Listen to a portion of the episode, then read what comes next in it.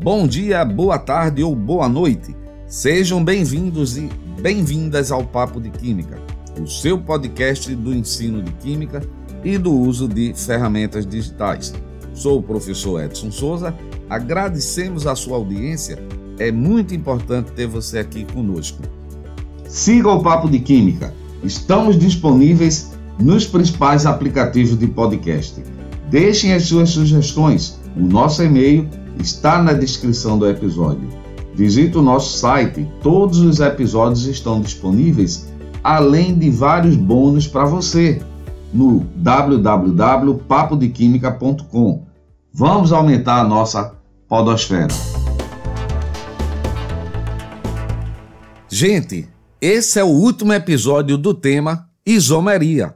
Nos três últimos episódios, o 24, o 25 e o 26, estudamos a isomeria plana ou constitucional, a isomeria geométrica ou cistrãs e a primeira parte da isomeria ótica. Então, se você ainda não escutou esses episódios, vá no seu aplicativo de podcast e escuta. Está muito legal. No episódio de hoje, falaremos da atividade ótica das moléculas assimétricas, dos conceitos de diasterizômeros e de mistura racêmica, da importância de compostos quirais em fármacos e, para encerrar o assunto, a existência de atividade ótica em compostos sem carbono quiral. Tá muito legal esse episódio, hein? E para bater esse papo de química com vocês, estão comigo aqui no estúdio Alex Silva e Priscila Amorim. Sejam bem-vindos, pessoal. É sempre uma grande alegria contar com a colaboração de vocês no Papo de Química. Oi, oi, oi, pessoal. Eu sou Priscila Morim e é muito bom estar com vocês para mais um episódio do Papo de Química. Oi, gente. Eu sou Alex e é sempre um prazer, uma grande alegria receber vocês. Gente, temos um bônus bem legal para você. Todas as fórmulas dos compostos analisados nesse episódio estarão disponíveis em um mapa mental lá no nosso site. Então depois vai lá e confere, beleza? Gente, no último episódio analisamos o ácido 2-hidroxipropanoico, também conhecido como ácido lático, e vimos que ele apresenta um carbono quiral, sendo, portanto, uma molécula assimétrica. E observamos também que quando olhamos a sua estrutura frente a um espelho plano, verificamos que a sua imagem especular não é sobreponível ao composto inicial. Você lembra? E esse paraí, formado pela imagem especular e objeto, é denominado de enantiômero, enantiomorfo ou ainda antípodas óticos. Vimos também a rotação RS, onde podemos identificar as diferentes configurações espaciais do ácido lático, com uma das configurações sendo denominada de ácido R-lático e a outra ácido S-lático. Gente, se você ainda não escutou a primeira parte de isomeria ótica, é importante que faça isso. Vá no seu aplicativo preferido de podcast e escute o episódio 26. Ou vá no nosso site mas o que é atividade ótica de um composto orgânico e como identificamos a sua existência nos compostos orgânicos. Então, pessoal, nós já sabemos que o ácido lático ele forma um par de enantiômeros.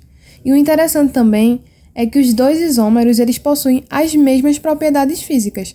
Por exemplo, o seu ponto de fusão é 28 graus Celsius. O seu ponto de ebulição é correspondente a 122 graus Celsius. Já a sua densidade é correspondente a 1,2 gramas por centímetros cúbicos e a sua massa molar 90,08 gramas por mol. Entretanto, quando a gente coloca frente à luz plano polarizada, eles diferem no comportamento óptico, pois um dos seus isômeros, a forma S do ácido lático, ele tem uma rotação de mais 13,5 graus, isto é, o sentido horário. Pois é, enquanto o isômero de configuração R possui uma rotação de menos 13,5 graus, ou seja, no sentido anti-horário. Eles desviam o plano da luz polarizada de um mesmo valor, porém em sentidos contrários. Um vai desviar a luz polarizada no sentido horário, enquanto o outro desvia o plano da luz polarizada no sentido anti-horário. Por esse comportamento frente à luz plano polarizada é que daí vem o termo atividade ótica e isômeros óticos. Luz plano polarizada?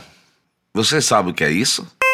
Pessoal, a luz natural ela é composta por ondas elétricas e ondas magnéticas perpendiculares entre si. E uma característica da luz natural é que ela vibra em todas as direções. Existe em laboratório um equipamento chamado polarímetro, que possui um filtro polarizador, onde a luz natural, ao atravessar esse filtro, passa a vibrar em um único plano de vibração.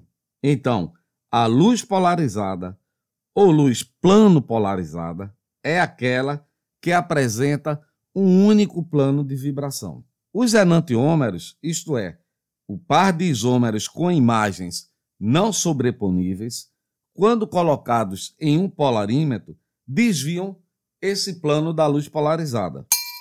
Uma das formas enantiômeras desvia a luz polarizada no sentido horário, ou seja, para a direita, sendo denominada destro-rotatória ou destrógera, que representamos pela letra D ou sinal de mais.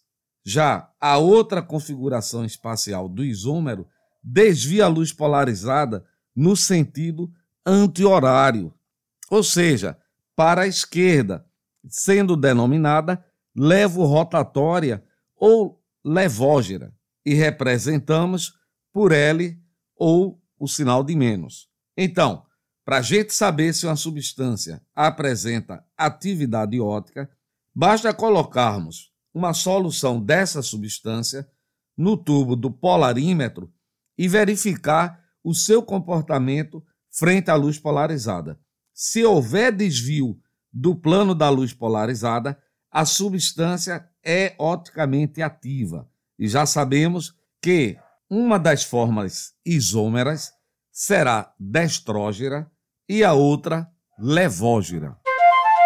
Gente, agora presta bastante atenção, que vai aí uma observação muito importante. Cuidado para não confundir o desvio da luz polarizada, isto é, a forma destrógera D ou mais e a forma levógera L ou menos, com a configuração espacial RS dos isômeros, tá bom? As fórmulas D e L dos isômeros, eles dizem respeito apenas ao comportamento óptico do composto frente à luz polarizada. Já a forma RS dos isômeros, eles correspondem à disposição espacial dos ligantes do carbono quiral, se eles estão no sentido horário, configuração R, ou se eles estão no sentido anti-horário, configuração S. Então, bastante atenção, tá, pessoal? Se liga aí. Então, gente, resumindo, sabemos que o ácido 2 hidroxipropanoico, ou ácido lático, por apresentar um carbono quiral, é uma molécula assimétrica e por isso ela vai apresentar um par de enantiomorfos, onde uma forma do composto é a imagem especular da outra forma e não são sobreponíveis. Um dos isômeros desvia a luz polarizada para a direita, a gente chama de destrógeno, ou representa pela letra D ou sinal de mais. O segundo isômero vai desviar a luz polarizada para a esquerda, que a gente chama de levógero, ou letra L ou sinal de menos para representar. Ademais, as configurações espaciais dos isômeros são o ácido R lático e o ácido S lático. Então, resumindo a situação do ácido lático, nós temos dois isômeros. Um, que é o ácido D lático, que é o destrógeno, desvia a luz polarizada para a direita. Temos o ácido L lático, que é o levógeno, que desvia o ângulo da luz polarizada para a esquerda. Na mesma intensidade, o que muda é o sinal. Do ponto de vista de configuração espacial, temos o ácido S-lático e o R-lático, que não tem a ver com a questão do plano da luz polarizada. Mas eu tenho uma seguinte pergunta para vocês. Eu queria que você pensasse nessa situação.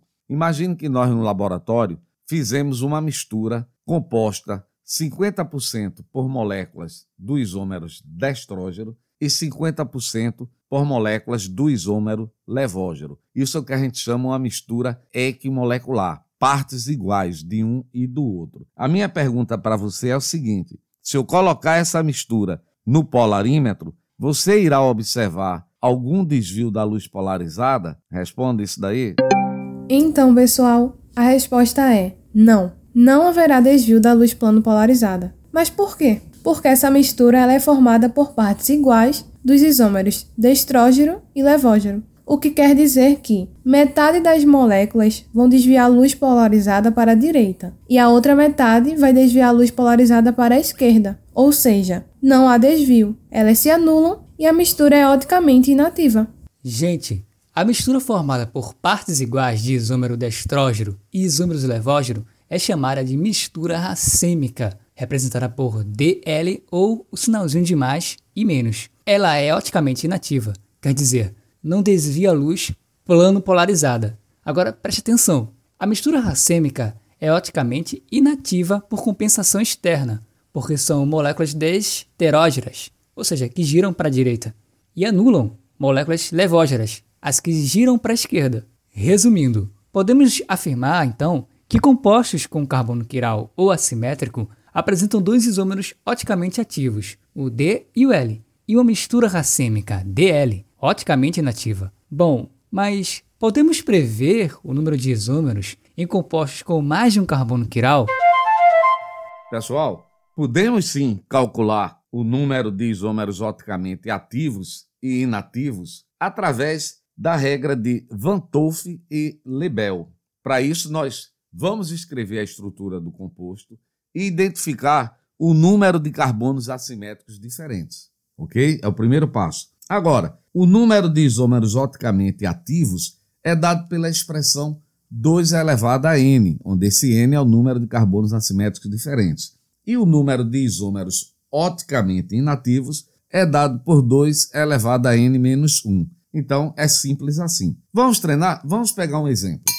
Escreva aí no seu caderno ou mentalize a fórmula desse composto: 3-cloro, butan 2-ol, um álcool, tá certo? Então, visualiza e mentalize ou escreva rapidamente essa fórmula. Se a gente for escrever a fórmula desse composto da direita para a esquerda, eu terei o primeiro carbono CH3, no segundo carbono teremos o hidrogênio e a oxidrila, porque é butan 2-ol, e no carbono 3, CHCl. O último carbono, carbono 4, CH4. Então, essa é a estrutura do composto: CH3, CHOH, CHCl, CH3. Então, vamos olhar direitinho e verificar quantos carbonos quirais nós temos. ok? O carbono 1 está descartado, que é o CH3, está ligado a três hidrogênios. O carbono 2 está ligado ao carbono 1, que é o CH3, ao hidrogênio, a oxidrila e o restante do composto que é CHCl e CH3. Ou seja, o carbono 2 dessa estrutura, ele é quiral, ele está ligado a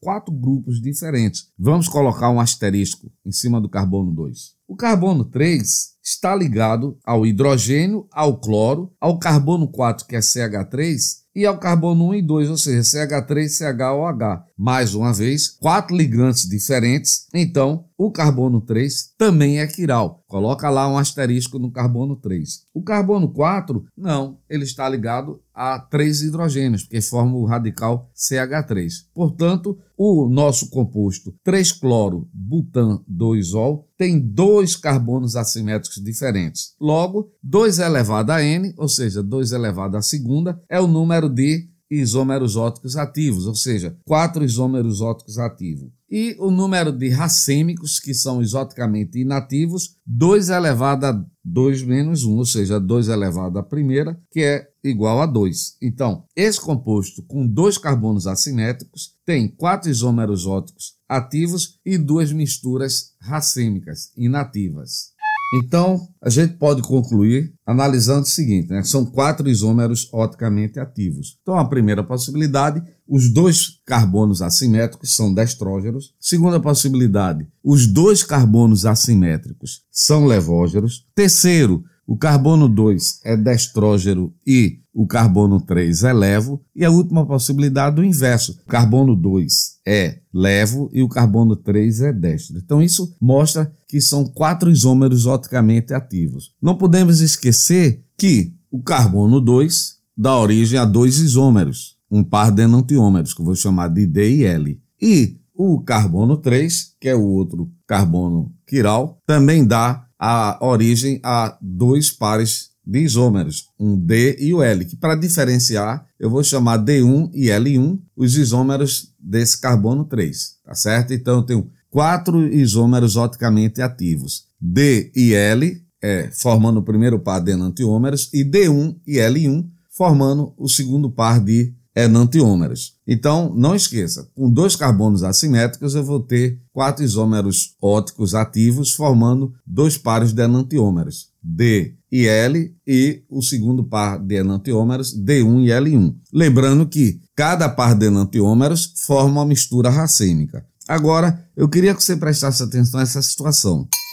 D e L já sabemos que são oticamente ativos e enantiômeros, pois um é a imagem do outro. O outro par, D1 e L1, também são oticamente ativos e também enantiômeros, pois um é a imagem especular do outro. Agora eu quero ver o que, é que você pode me dizer dessa situação. O isômero D e D1, por exemplo, são oticamente ativos, mas D e D1 não são imagens especulares um do outro. Quer ver outro par? D e L2 também são oticamente ativos e não especulares um do outro. Da mesma forma, D1 e L, e L1 e L2. Então, não sei se você está visualizando o problema. Eu tenho as formas ativas, mas que não são enantiômeros, ok? E são o quê? Gente, se liga aí. Os isômeros D e D1 são oticamente ativos, sim, mas um não é a imagem especular do outro. Então, dizemos que eles são diastereoisômeros. A mesma observação vale para os isômeros D e L2, D1 e L, L1 e L2. Gente, bastante cuidado, não vai confundir esses termos, tá bom? Os enantiômeros são isômeros oticamente ativos, onde um é a imagem especular do outro, e eles não são sobreponíveis. Já os diastereoisômeros, eles são isômeros oticamente ativos, mas não, não é a imagem especular do outro. E aí, prestou bastante atenção? Bom, já sabemos como calcular o número de isômeros óticos em compostos com carbonos assimétricos diferentes. Mas agora, se os carbonos assimétricos forem iguais? Gente, quando a molécula possui carbonos assimétricos iguais, não podemos usar as regras de Lebel e Van Toff. Vamos analisar o ácido 2,3-dihidroxi butano dioico, que é mais conhecido como ácido tartárico, que é uma substância que se forma durante o processo de fermentação do suco de uva com a finalidade de produzir vinho. Gente, seria muito interessante para você visualizar melhor que você pudesse escrever a fórmula do ácido 2,3-dihidroxi-butano-dioico em uma folha para facilitar sua visualização. Então, escrevendo da direita para a esquerda, nós temos COOH, o primeiro carbono, carbono 2, hidrogênio e oxidrila, carbono 3, também hidrogênio, oxidrila, e o carbono 4, novamente a carboxila. É o ácido 2,3-dihidroxi butano dioico, é um ácido dicarboxílico. Agora, quantos carbonos assimétricos eu tenho nessa estrutura? Então vamos lá. O carbono 1, que é o carbono da carboxila, não é assimétrico, ele tem ligação dupla. O carbono 2 está ligado à carboxila do carbono 1, ao hidrogênio a oxidrila e ao grupo restante, CHOH, carboxila. Logo, ele é quiral, porque está ligado a quatro ligantes diferentes, quatro radicais diferentes. É o mesmo caso do carbono 3. Está ligado a hidrogênio e a uma oxidrila. O carbono 4 é a carboxila e a parte do carbono 1 e 2. CHOH e a carboxila. Logo, o carbono 3 também é quiral. Coloque lá um asterisco no carbono 2 e 3. O carbono 4 não é assimétrico, não é quiral, porque ele tem a carboxila, C dupla O, tem que ser quatro ligações simples. Gente, então para aí agora e verifique os carbonos 2 e 3 são quirais, mas veja o detalhe agora. Os mesmos grupos que estão ligados ao carbono 2 também estão ligados ao carbono 3. Se você olhar, o carbono 2 está ligado ao hidrogênio e à oxidrila, à carboxila e ao restante, HOH, A mesma coisa o carbono 3. Então, são ligantes desses carbonos, né? Os mesmos ligantes. Então, o ácido dihidroxibutano dioico, ou mais conhecido como ácido tartárico, tem dois carbonos assimétricos mais iguais, porque os radicais que estão no carbono 2 são o mesmo do carbono 3. Gente, nós podemos visualizar essas configurações é, espaciais. Vamos fazer o seguinte: pega a fórmula do ácido tartárico e escreva na vertical. Carboxila, aí o carbono 2, o hidrogênio do lado direito, a oxidrila do lado esquerdo. Carbono 3 também a mesma coisa, hidrogênio do lado direito, oxidrila do lado esquerdo e a carboxila. Então vai ficar COOH, CHOH, CHOH e COOH. Se você quiser ver a imagem especular, coloque do lado dessa fórmula o espelho plano, que você vai ver a imagem especular dessa primeira estrutura.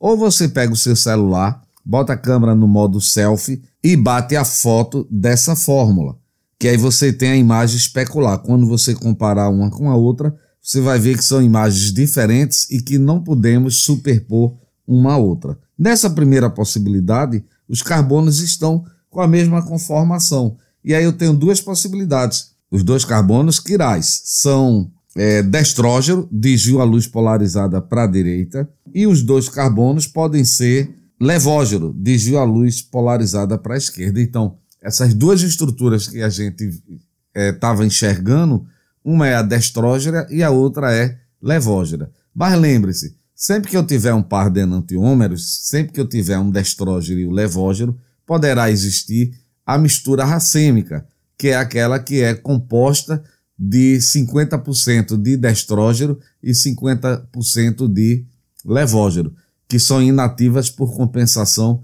externa. Uma outra possibilidade seria escrever a fórmula do ácido tartárico na vertical, com os ligantes OH e H em lados opostos, pois os ligantes dos átomos de hidrogênio estão em lados opostos e as hidroxilas também. Para ver a imagem especular, basta colocar um espelho ao lado da fórmula, ou bater uma foto da fórmula com o celular no modo selfie. Como os dois carbonos assimétricos são iguais, o ângulo alfa de desvio do plano de luz polarizada será o mesmo. Assim, um o plano de luz polarizada para a direita, destrógeno, no ângulo mais alfa, e o outro o plano de luz polarizada para a esquerda, levógeno, no ângulo menos alfa. Bom, isso significa que um irá anular o efeito do outro, e a substância será opticamente inativa, por compensação interna, sendo chamada de composto meso. Com isso, podemos chegar à conclusão de que uma molécula que possui dois átomos de carbonos assimétricos iguais possui dois isômeros opticamente ativos, o destrógeno e o levógeno, e dois isômeros opticamente inativos, isto é, o composto meso e a mistura racêmica. E aí, pessoal, conseguiram entender a diferença da mistura racêmica e do mesocomposto? Ambos eles são opticamente inativos, porém a mistura racêmica ela é inativa por compensação externa. Por quê? Porque ela é formada por 50% de moléculas destrógena e 50% de moléculas levógena. Então, metade das moléculas deslocam a luz polarizada para a direita e a outra metade gira a luz polarizada para a esquerda. Então, elas se anulam e não há desvio da luz plano polarizada. Já o mesocomposto é inativo por compensação interna, porque ele possui dois carbonos assimétricos iguais. Um carbono gira o plano da luz polarizada para a direita, enquanto o outro carbono assimétrico gira o plano da luz polarizada para a esquerda. Eles se cancelam e não há desvio da luz plano polarizada. Bom, já vimos a isomeria ótica em moléculas com carbono quiral ou assimétrico, mas é possível isomeria ótica sem carbono quiral? Galera, a isomeria ótica realmente é, está ligado a moléculas né, assimétricas, que até agora a gente identificou pela presença de um carbono quiral. Mas Existem moléculas orgânicas que são assimétricas sem possuir o carbono quiral na sua estrutura. E se elas são assimétricas, vão ter atividade ótica. Vai possuir um isômero destrógeno, um isômero levógeno e uma mistura racêmica. Um primeiro caso que nós podemos analisar são os dienos acumulados, os derivados do propadieno, também conhecido como compostos alênicos, quer dizer, alcadienos com duas ligações duplas acumuladas ou consecutivas, desde que os carbonos que ficam nas extremidades da ligação dupla possuam ligações diferentes. Lembra, lembra do alceno, que a gente viu a isomeria cis-trans, o carbono da dupla ligado a radicais diferentes? É a mesma estrutura aqui, só que é um composto alênico, tá certo?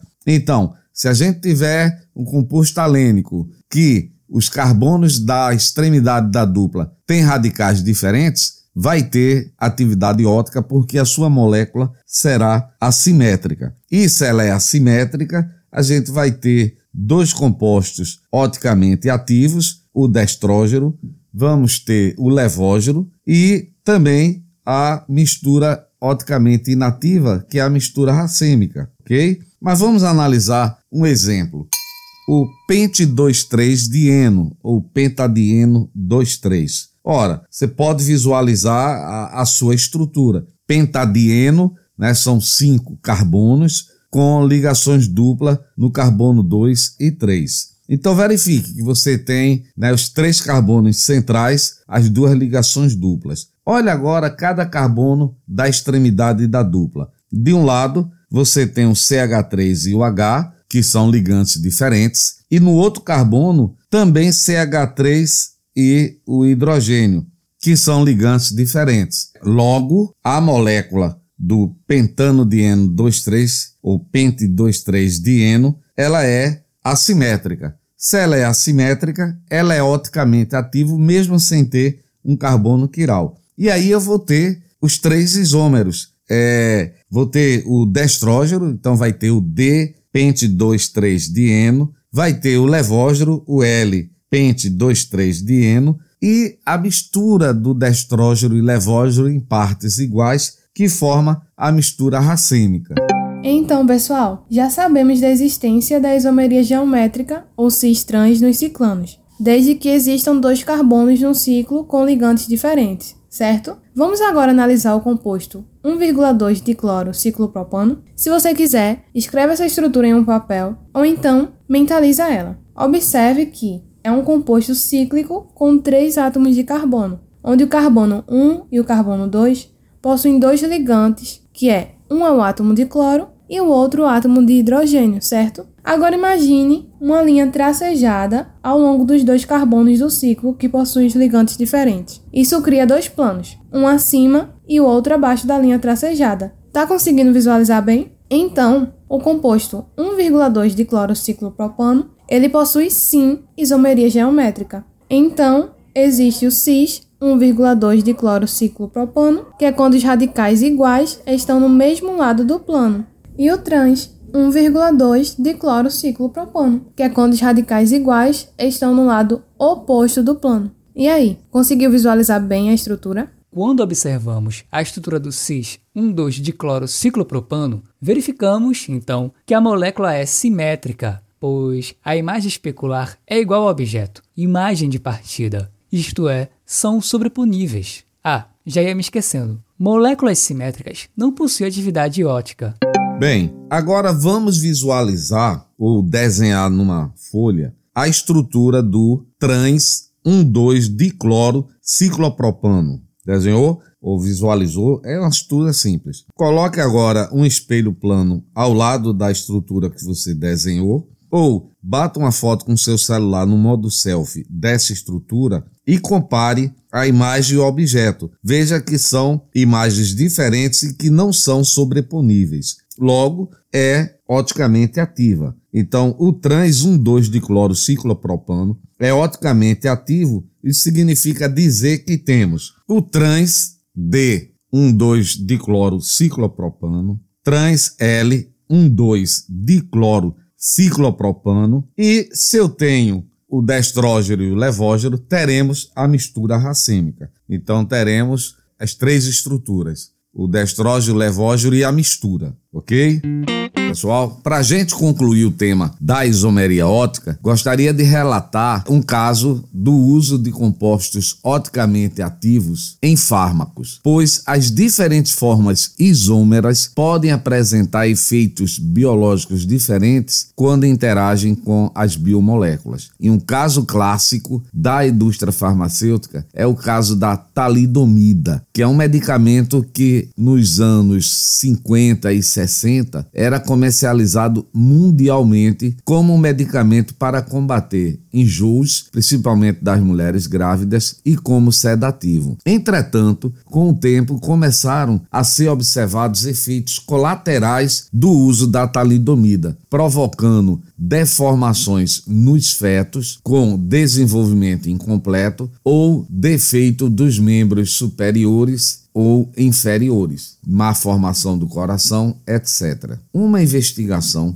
mostrou, na verdade, que a talidomida era comercializada na forma de uma mistura racêmica e que apenas o isômero destrógeno era o responsável pelas propriedades analgésicas, sedativas e de anti-enjoos, enquanto a talidomida levógera era teratogênica, isto é, né, provocava mutações do feto. Foi proibido o seu uso, mas devido às propriedades é, anti-inflamatórias e a sua atuação no sistema imunológico, a talidomida é utilizada restritamente em hospitais e fornecido gratuitamente aqui no Brasil pelo SUS, pois é indicado exclusivamente para o combate, o tratamento da hanseníase. Gente, foi a partir desse exemplo da talidomida que a indústria de fármacos passou a ter controles e realizar testes de segurança em medicamentos. Bem, pessoal, chegamos ao final de mais um episódio do Papo de Química. Nesse episódio encerramos a isomeria ótica e o tema isomeria. Convido todos vocês para que sigam o Papo de Química. Estamos disponíveis nas principais plataformas agregadoras do podcast. Compartilhe com seus amigos, compartilhem nas suas redes sociais. Participem e deixem as suas sugestões. Vamos aumentar a nossa podosfera. Até o próximo episódio, pessoal. Tchau, tchau. E lembrando para você não esquecer de mandar suas sugestões para o e-mail podcast@papodequimica.com. Tchau, tchau, pessoal. É isso aí, gente, e não se esqueça de clicar no botão seguir para receber um aviso quando for publicado um novo episódio. Vamos aumentar a nossa podosfera, tá bom? Gente, muito obrigado. Tchau, um grande abraço e até mais.